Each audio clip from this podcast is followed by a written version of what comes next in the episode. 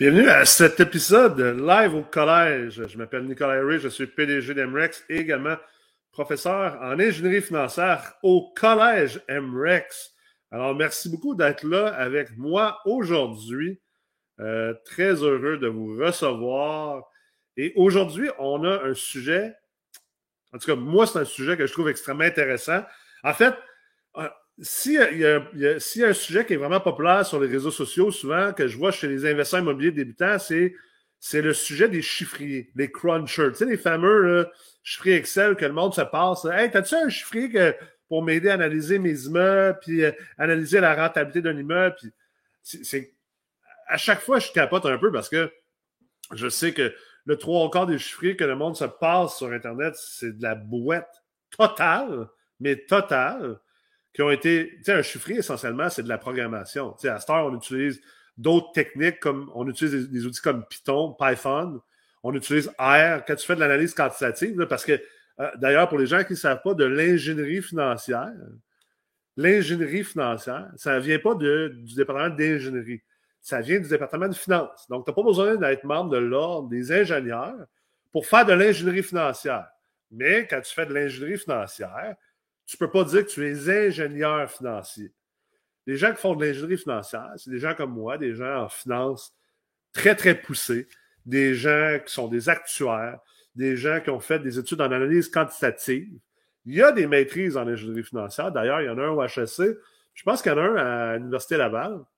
Euh, par contre, c'est des maîtrises en ingénierie financière. C'est une ingénierie financière pure appliquée à la bourse. Donc, euh, euh, c'est les gens travaillent surtout sur des options, des produits dérivés de la bourse, euh, la manipulation de Greeks qu'on appelle.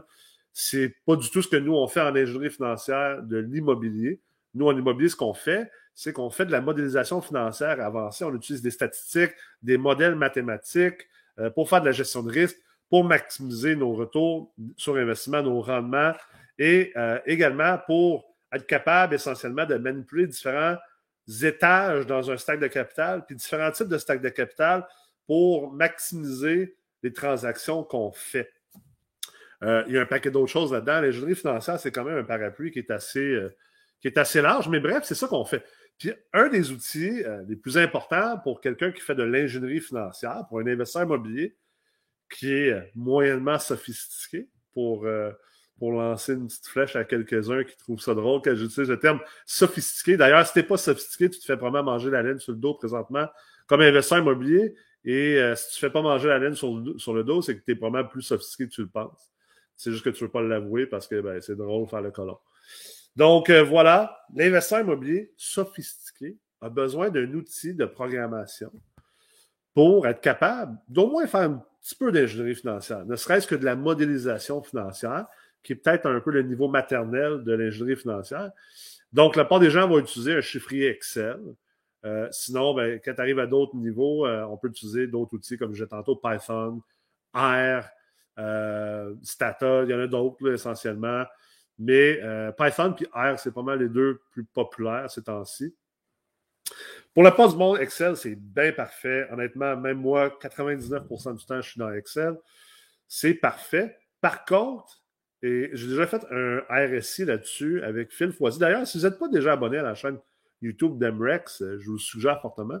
Euh, j'ai fait un RSI avec Phil Foisy là-dessus parce que essentiellement, euh, le chiffrier MREX a été créé il y a quelques années. J'avais fait le premier chiffrier en 2016, un chiffrier rapide. C'était plus un chiffrier pour filtrer, en tout cas pour ma part. Et ensuite, euh, j'avais comme idée de bâtir un chiffrier euh, plus pédagogique pour vraiment vous aider à comprendre davantage ce que vous êtes en train de faire comme investisseur immobilier, puis c'est quoi les décisions, pourquoi sont importantes ces décisions-là, puis comment arriver à ces décisions-là? Parce que le chiffrier, là, souvent les gens pensent que le chiffrier va faire le travail pour eux, pour leur dire c'est quoi la rentabilité d'un projet, mais malheureusement, c'est pas de même ça marche. Chiffrier, souvent, c'est une béquille. souvent, c'est une béquille à avoir assez de connaissances. Puis malheureusement, nous, ce qu'on parle en finance, on dit souvent garbage in, garbage out. C'est-à-dire, c'est de la merde ce que tu mets dans ton chiffrier, c'est de la merde qui va sortir. Puis, si tu n'es pas capable d'avoir l'esprit critique et les connaissances en finance, puis en mathématiques, puis en ingénierie financière, pour être capable de déterminer c'est quoi je devrais rentrer, puis quand, puis comment, puis pourquoi, et donc d'interpréter qu'est-ce qui sort comme information, des inputs d'un bord, Ce qu'on rentre dans un chiffrier, c'est des inputs. Ce qui ressort, c'est des outputs, des résultats essentiellement. Bien, finalement, c'est quasiment pire que d'investir à l'aveuglette parce que faussement, tu penses que tu sais ce que tu fais. ce qui est encore plus dangereux que de savoir que tu ne sais pas ce que tu fais, tu sais, essentiellement. Là. Donc, euh, voilà, euh, c'est ça qui est un, peu, euh, un peu particulier quand je vois le monde se partager des chiffriers sur, sur les réseaux sociaux. C'est toujours un peu drôle d'un bord. Je trouve ça aussi très désolant et peurant de l'autre bord. Puis, ce que j'ai le goût de faire, au lieu d'être juste celui-là qui, est là, à dire Ah, c'est pas bon vos chiffriers, puis ha ha ha ha, c'est pas ça l'objectif, là. L'objectif au Collège MREX, c'est de démocratiser l'accès à l'investissement immobilier, démocratiser surtout l'accès à la connaissance. Euh, on vous donne déjà beaucoup, beaucoup de connaissances de base euh, gratuitement sur Internet, par des lives au collège comme ici, euh, par notre chaîne YouTube, par nos pages Facebook, LinkedIn, TikTok, Instagram, tout ce que tu veux. je dirais même vraiment qu'on donne plus de contenu gratuit sur tous les réseaux et sur l'Internet que euh, probablement que toutes les autres sources payantes en investissement immobilier. Euh, fait que, bon, je prêche pour ma paroisse, mais bref, je suis très fier de où est-ce qu'on est rendu avec euh, ce beau collège après ces cinq ans. D'ailleurs, si vous ne le savez pas, on a célébré nos cinq ans assez récemment. donc, voici, mon, voici le chiffrier MREX. C'est un chiffrier, bien sûr, qu'on donne aux étudiants dans le certificat d'ingénierie financière parce que je considère que as donné une arme aussi puissante et précise, alors que je ne t'ai pas montré comment tirer, c'est juste dangereux, ça, tu vas juste te faire mal, ça ne sert à rien. Mais essentiellement, dans un chiffrier, on voit qu'il y a des outputs. Bon, ici, j'ai plusieurs feuilles d'output. Ça, c'est la feuille de base. Fait qu'on voit, euh, inputs, excusez, pas d'output. On voit ici le prix d'achat, 1,7 million, un 6 logements. On comprend que c'est vraiment un 6 logements qui est assez neuf. Euh, on voit ici les revenus, les loyers, toutes ces choses-là. Et euh, après ça, ben, on peut tout voir la valeur économique des différentes banques. Après ça, on peut voir nos schémas de financement, refinancement. Bref, tout ça pour dire, on arrive éventuellement à un sommaire. Il faut qu'on rentre toute l'information, les revenus dépenses, euh, quel type de financement qu'on va prendre, toutes ces, informations-là. c'est quoi les investissements en capital qu'on va en faire? Est-ce que c'est une optimisation tout de suite? On va investir de l'argent pour, euh, pour acheter cet immeuble-là? C'est une optimisation? C'est quoi? Après ça, on se ramasse dans une feuille sommaire. il, y a, plein d'autres feuilles, mais je vais vous montrer le, simple. Feuille sommaire, puis on voit surtout des, indicateurs importants. On voit ici la vanne, la valeur actualisée nette, métrique très importante, le taux de rendement interne. Euh, on a même acheté le taux de rendement interne modifié, puis un retour sur investissement pur. Puis après ça, on peut tout voir l'année 1, nos revenus, toutes les dépenses, euh, en bas, on voit un paquet d'autres affaires. Lui est un peu custom, c'est le chiffre MREX, mais je l'ai customisé, mais on voit, mettons, cash flow après impôt. On voit toute l'imposition qui est ici. Bref, en ce moment, si on regarde cet immeuble-là de cette manière-là, comme je l'ai rentré, euh, on se dit, hein, tabarouette, 25,9% de taux de rendement interne, c'est vraiment, vraiment intéressant. Euh, on voit également que. euh, On voit également qu'on a un cash flow de 7800 l'année 1. Ensuite, ça monte à 9 000, 10 000, 12 000. Fait qu'on a un cash on cash après impôt. Ça, c'est après impôt d'ailleurs. Parce qu'avant impôt, ça serait encore mieux que ça. Mais là, on a appliqué un impôt euh, de base avec un amortissement euh, qu'on sert. Bref, quand même des bons cash on cash après impôt on voit que c'est un investissement quand même intéressant. OK? Puis l'objectif, c'est, je veux pas aller dans les détails, dans les chiffres. C'est pas ça l'objectif ici. Euh, c'est vraiment pas ça l'objectif. Mais ce que je vais être capable de vous montrer juste, c'est à quel point qu'on peut faire dire un peu n'importe quoi à un chiffrier, puis une analyse. Puis il y, a une, il y a une notion en ingénierie financière de sensibilité de nos modèles. En anglais, on appelle ça sensitivity analysis. Donc, une analyse de sensibilité. OK? On voit, c'est quoi les choses importantes? Ben, d'un, taux d'inflation de nos dépenses. Ici, on a un taux d'inflation de 1,6. Si on met 1,6 avec l'inflation, euh, ça va être 1,6 en moyenne à chaque année? On ne sait pas. Ah, c'est là, la, là la faiblesse de juste utiliser un chiffré. Un chiffré, dans le fond, là, c'est un modèle d'analyse future, c'est un DCF, un Discounted Cash Flow. D'ailleurs, j'ai écrit un paquet d'articles là-dessus sur le site web de l'AMREX. Et, euh, et, et euh, c'est des projections qu'on fait, c'est des suppositions qu'on fait, c'est on, essaie de se projeter dans le temps. Fait on essaie de se projeter dans le temps en disant ça va être quoi le taux d'inflation moyen durant le projet? On aurait pu mettre 2% OK? Rappelez-vous, ici, on avait, mettons, on va juste, on va juste suivre le, taux de rendement interne, 5 ans, puis le retour sur investissement, 5 ans. OK? Euh, on va changer le taux d'inflation. On va le mettre à 2% hein? Tout le monde, avant, avant l'histoire de l'inflation qu'on voit présentement, avant, ben, les gens parlaient souvent d'une inflation de 2% On va aller voir ce que ça fait. Et euh, il est en train de se calculer. On le voit ici. Internet n'est pas vite vite aujourd'hui. C'est pas grave. Donc, il est en train de se calculer. On va voir qu'on était à 25,9 et 53% On va laisser euh, On va laisser faire ces petits calculs. Il est en train de calculer ces formules. Donc, on se comprend qu'il y, a beaucoup d'inputs, donc il y a beaucoup d'endroits qu'il faut rentrer l'information, il faut déterminer l'information, mais que ça va complètement affecter notre modèle et les résultats. Donc là, je vous ai montré l'inflation des dépenses. On va aller voir d'autres affaires aussi. On donne le temps au modèle de se calculer. Euh, il y a l'inflation des dépenses, l'augmentation des loyers, qui est quand même un point extrêmement important, on s'entend-tu? Le TGA de réversion. C'est quoi le TGA de réversion? C'est le TGA à laquelle on projette vendre l'immeuble. Parce que, exemple, si on veut des métriques, excusez, comme le taux de rendement interne, ça prend un moment de liquidité. Le moment de liquidité, c'est quoi? Ça peut être une vente ou ça peut être un refinancement. Habituellement, en finance, on va y aller avec euh, une vente. OK? On voit qu'on est baissé de 25,6. On était à 25,9 tantôt. On a perdu 0,3% de taux de rendement interne. Notre retour sur investissement total est baissé de 1% On était à 53 avant. Pas incroyable, pas la fin du monde. Mais regardez, le TGA de vente année 3, 3,31% Là, en ce moment, un actif comme ça, un immeuble de 6 logements dans un. Dans un. Ouais, excusez-moi pour le pour le temps aussi, mon Internet semble être un petit peu lent. C'est pour ça que ça a été aussi long que ça calcule, mais effectivement, c'est un chiffre assez, assez robuste, disons. Fait que ça ne se calcule pas en demi-seconde, mais habituellement, je vous dirais que c'est pas mal plus rapide que ça. Un TGA de vente année 3 de 3,3% En ce moment, là, un immeuble de 6 logements, mettons à Montréal, ça se vend peut-être aux alentours de 3,75 de TGA à 4,25 à peu près. Je n'ai pas regardé toutes les dernières transactions, mais c'est à peu près dans cette fourchette-là.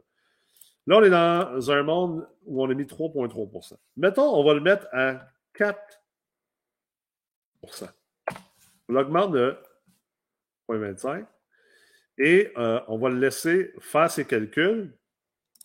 Je pense que j'ai beaucoup de trop de fenêtres d'ouvertes avec la caméra, avec l'Internet et tout ça. C'est pour ça que ça, fait que c'est un peu lent. on va voir, il va quand même avoir une grosse différence au niveau du taux de rendement interne puis euh, du retour sur investissement.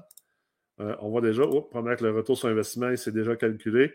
On est rendu à 21% Ouch! On était à combien tantôt? On était à 53% de taux de rendement interne.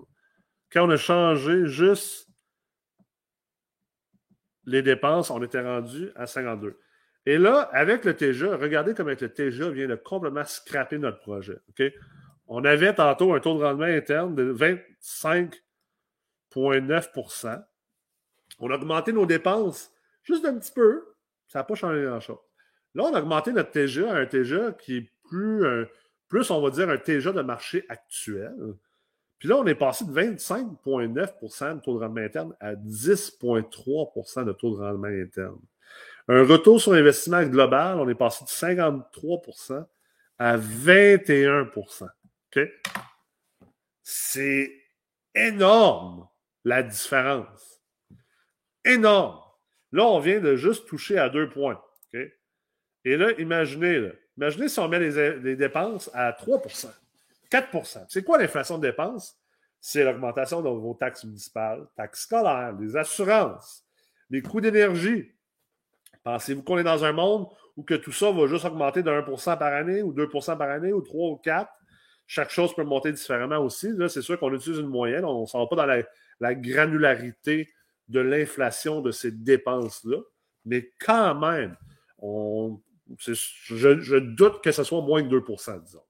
Disons, pour être fair, je ne serais pas gêné de mettre un 2-3% Et là, ça, c'est juste un des facteurs qui contribue à la rentabilité de votre projet global. Il y a ça, il y a le TGA, comme je viens de vous montrer. On a changé le TGA de. Ben oui, quand même énormément, mais on a, mis un TGA qui est quand même réaliste présentement. Le TGA, là, ça se peut très bien que dans 5 ans et plus, les immeubles se vendent à un TGA plus élevé. Imaginez si on met ça à 4,25 ou à 4,50 ou à 5% de TGA, comme était le cas, là, disons, 9-10 euh, ans. Ça vient changer la donne. Ensuite, l'augmentation euh, des loyers, des revenus, ça joue pour beaucoup. Euh, aussi, les taux d'intérêt, les financements, même l'impôt. On voit ici, euh, on a des tables d'impôt. On a vu tantôt dans le chiffrier, on a tout le modèle de FNAC, donc qui est une composante de l'impôt, essentiellement qui est, en, termes très simples, un crédit d'impôt que le gouvernement nous donne pour ne pas se faire imposer sur du cash flow qu'on n'a pas reçu. Donc, c'est là qu'on voit que hey, un chiffrier, c'est pas si simple que ça, de juste rentrer des chiffres et d'avoir un résultat. On est en train d'analyser des immeubles dans le temps. Puis un, immeuble, un immeuble multilogement, tu n'achètes pas ça pour un an ou deux ans, puis certainement pas pour 90 jours. J'espère que tu achètes ça pour minimum 900 jours, puis idéalement pour un 9000 jours, puis même plus si tu es assez jeune, bien sûr. Donc, on achète un immeuble multirésidentiel généralement pour du 5 à peut-être 25, 30, 40, 45 ans. Moi, quand je regarde des immeubles, je les achète pour 40 ans. J'ai 37 ans aujourd'hui. Je me vois avoir mes immeubles. En tout cas, j'espère vivre au moins jusqu'à dans mes 80 ans. Je souhaite avoir mes immeubles jusqu'à ce moment-là. Fait que c'est sûr que je ne les vendrai pas d'ici là. Mais plus qu'on s'en va loin, ça, c'est de la base en statistique. Plus qu'on s'en va loin, puis en projection, puis en forecasting, plus qu'on essaie de forecaster loin, plus qu'il y a une marge d'erreur grandissante. OK? Puis moins qu'on comprend la sensibilité des inputs, puis l'importance d'être précis dans chacun, plus qu'essentiellement, ce que notre chiffrier nous dit, c'est de la merde. Ça vaut rien. Ça vaut pas vaut pas l'abonnement Excel que tu as, ça vaut pas le 70$ que tu as payé pour le chiffrier sur je sais pas trop quel site, ça vaut pas ça. Pourquoi? Parce qu'au final, on s'en fout du chiffrier. Pas le chiffrier qui est important, là. Le chiffrier de Jean-Charles ou le chiffrier de Jean-Pierre ou le chiffrier de Nancy. On s'en fout de tous ces chiffriers-là. Ce qui est important, c'est ce qui se passe dans votre tête. C'est les connaissances que vous avez, que vous comprenez qu'est-ce qui peut venir affecter positivement ou négativement les investissements que vous êtes en train de faire ou que vous désirez faire? Comment que ces facteurs-là travaillent ensemble ou travaillent un contre l'autre? Euh, si on augmente nos revenus, nos, loyers de 3% par année, mais que nos dépenses augmentent de 3% on n'est pas plus avancé. Je veux dire, il n'y a pas de création de valeur dans le temps. Oui, votre hypothèque se paye, mais l'immeuble ne prendra pas théoriquement de la valeur, à moins que le TGA compresse. Parce que la valeur d'un immeuble est basée sur les revenus nets normalisés et le TGA.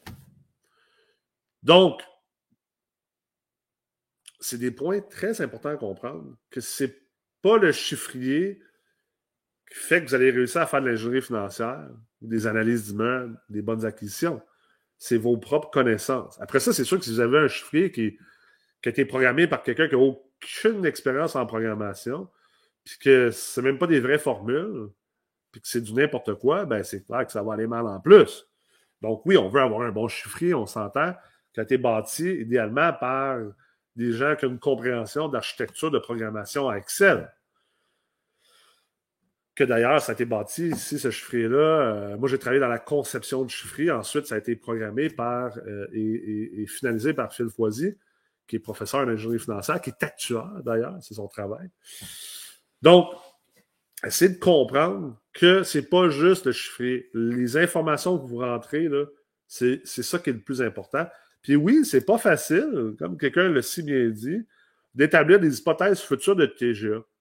Donc, ça m'amène à un autre point. C'est exactement pour ça. Puis là, notez-le bien, c'est une, réponse à l'examen que je vous donne. OK? C'est exactement pour ça que quand tu analyses un immeuble, puis que tu t'en vas acheter un immeuble, tu ne fais pas juste une analyse. Tu devrais en faire plusieurs. Tu devrais créer plusieurs modèles. Parce que on travaille avec des probabilités. Donc, on ne peut pas juste baser une acquisition sur un scénario. Hmm? On n'a pas de boule de cristal. Il n'y a personne ici. Même, même les statistiques puis le forecasting ne permettrait personne de, faire assez des bonnes hypothèses pour avoir raison.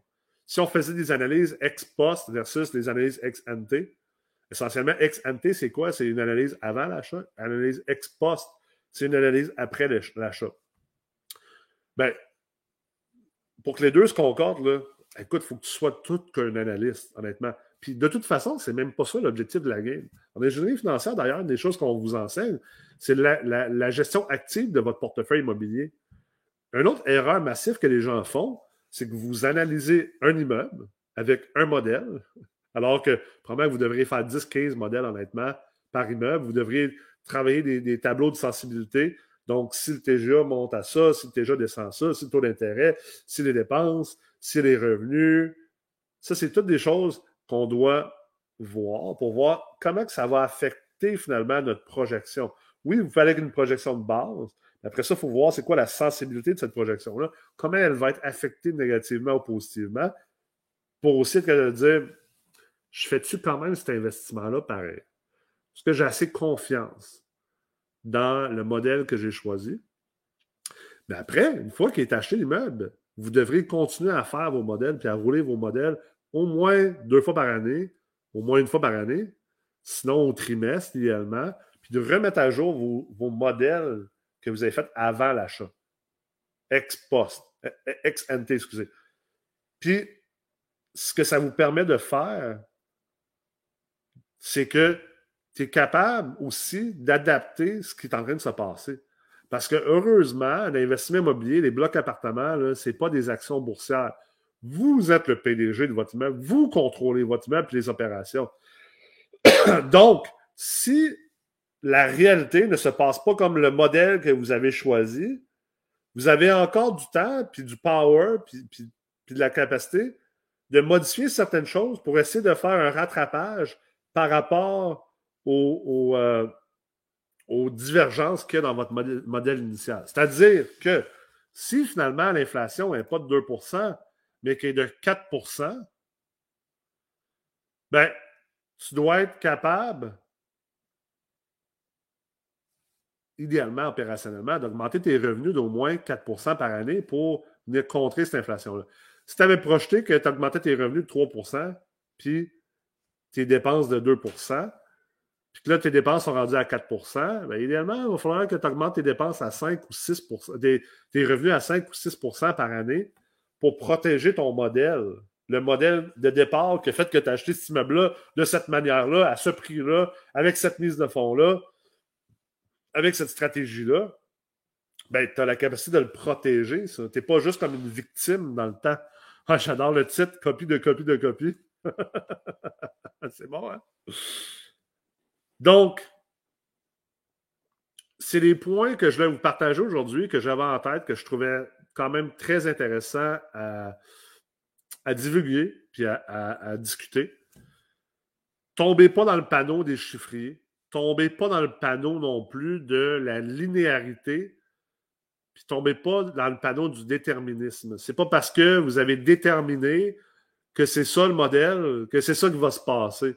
C'est pas parce que vous avez fait une analyse avant d'acheter un immeuble que vous ne faites plus d'analyse. En fait, les meilleurs analystes en ingénierie financière, ils font bien plus d'analyses sur les immeubles qu'ils ont déjà achetés versus les immeubles qu'ils veulent acheter. Parce que c'est là que la magie se passe. Tu sais, l'histoire du profit à l'achat, c'est pas à l'achat que ça se fait le profit. Hey, on n'est pas en 1982, là. c'est des blocs d'appartements, c'est des entreprises qu'on achète. Le profit se fait énormément à la détention puis à l'opération. Puis ensuite, à la vente ou à la liquidation, parce que les impôts, ça va venir manger une bonne partie de votre profit aussi. Donc, vous devez être en contrôle de toutes ces facettes-là, puis toute la durée de vie de votre investissement, parce que vous n'êtes pas des investisseurs boursiers. Ce n'est pas de la bourse, ce n'est pas du Forex. Vous êtes essentiellement des immopreneurs, vous êtes des dirigeants de sociétés immobilières. Vous achetez des investissements, mais après ça, vous devez les, opérer. C'est comme si tu achetais des actions boursières, mais il faut que tu ailles opérer la business en plus. C'est ça la différence, c'est ça la nuance. C'est pour ça que j'ai créé le certificat d'ingénierie financière. Pas pour un coup de marketing, pas pour que ça flash. L'ingénierie financière, multilogement, est extraordinairement important de nos jours.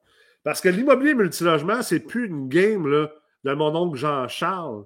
C'est une game de Boardwalk, de Real Star, c'est une game de Société Immobilière X, Y, Z, c'est une game de Chinois, c'est une game de gens de Toronto, de l'Ouest canadien, des États-Unis, de l'Europe. C'est une game que tout le monde veut jouer. C'est une game dans laquelle que tout le monde veut jouer. On est dans un monde où il y a de l'argent partout. Les banques centrales impriment l'argent depuis 2008 sans arrêt, fait que tout le monde a du cash. Les riches ont plus de cash que ce qu'ils n'ont jamais eu. Ils veulent placer cet argent-là. Ils veulent avoir des rendements assez sécuritaires pour edger contre les risques qu'ils prennent ailleurs. Puis le multirésidentiel, les blocs appartements, ben, c'est des classes d'actifs les plus intéressantes pour pas mal tout le monde, que ce soit un fonds de pension, le Teachers Fund en Ontario, que ce soit pour une famille fortunée qui vaut 100 millions, qui ne veulent pas que leur fortune s'effrite contre l'inflation. Donc, tout le monde compétitionne pour les immeubles multirésidentiels, puis ils s'en construit pas bien, bien, au cas vous ne l'avez pas remarqué. Là, là ils s'en construisent un peu plus, hein, mais ils s'en construisent pas bien, bien. Fait que là, vous n'êtes plus en train de compétitionner contre mon oncle Jean-Charles pour le 6 logements au coin de la rue.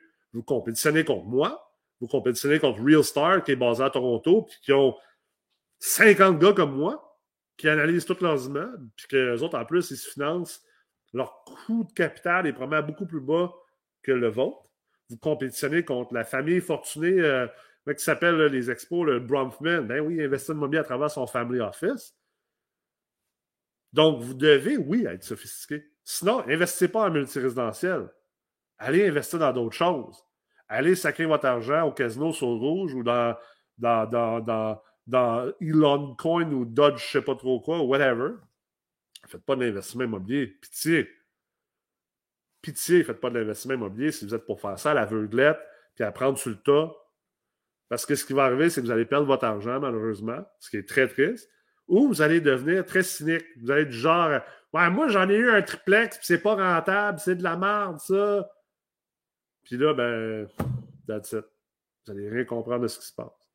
L'immobilier, c'est un super de beau monde, c'est un super de beau véhicule d'investissement. Puis honnêtement, que vous investissez en immobilier ou pas, je m'en sac, moi, euh, je suis bien occupé comme ça, puis ça ne changera rien dans ma vie. Par contre, si vous désirez investir en immobilier, ben, je vous implore de le faire intelligemment, stratégiquement. Investissez dans, en, vous-même, dans vos connaissances. Après ça, les outils, le réseau et tout ça. Puis prenez votre temps. Comprenez que c'est une long game. Là. Les meilleurs investisseurs, c'est ceux qui ont une vision à long terme. Les meilleurs investisseurs, c'est ceux qui maîtrisent ce qu'ils font et qui ont des compétences qui ont, ont développé au fur et à mesure que le temps a avancé, et qui ne sont pas en train de faire des choses n'importe comment. J'espère que vous avez apprécié le live au collège cette semaine. Merci beaucoup d'avoir été là et je vous dis à la prochaine.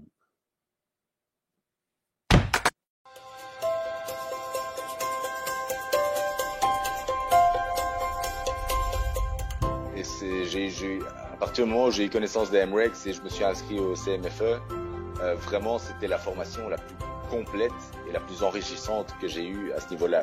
Avant, j'avais des conseils de, de, mon oncle, si on veut. Je dis qu'après maintenant, on décortique là, de A à Z le fonctionnement de la banque et tout ça. Puis, euh, c'est ça que moi j'avais besoin. J'avais besoin de comprendre ce qui se passait en arrière-plan. C'est que les autres, euh, je partais souvent je repartais sans ayant euh, réponse à toutes mes questions. Même parfois, moi, oralement, je posais des questions que j'avais l'impression que le formateur savait pas trop, il déviait un petit peu la, la, la question, il savait pas trop me répondre. Et là, non seulement j'ai eu toutes les réponses à mes questions, et en plus, j'ai, et en plus, en fait, on, on m'a dit comme enfin, on m'a fait comprendre, tu ne te poses pas les bonnes questions. Donc, les, les, c'est d'autres questions que qu'il faut te poser et ça m'a, ça m'a ouvert un peu l'esprit à ce niveau-là aussi. Pour moi, ça a vraiment valu la peine. Je pense que ça vaut la peine pour tout le monde de, payer 3, 4, 5 000 pour pas te péter la gueule puis perdre 3, 4, 5, 10 000. Non seulement euh, j'ai atteint ces objectifs de savoir de, de, de quoi on parlait, donc j'ai eu toute la théorie, mais en plus de ça, j'ai eu, euh, ce qui est bien avec le CMFE, c'est que tu as, l'expérience de tous les autres participants, donc tous les formateurs, des, avocats, de, de Tommy Archambault, etc. C'est incroyable, c'était juste, euh, c'est juste malade.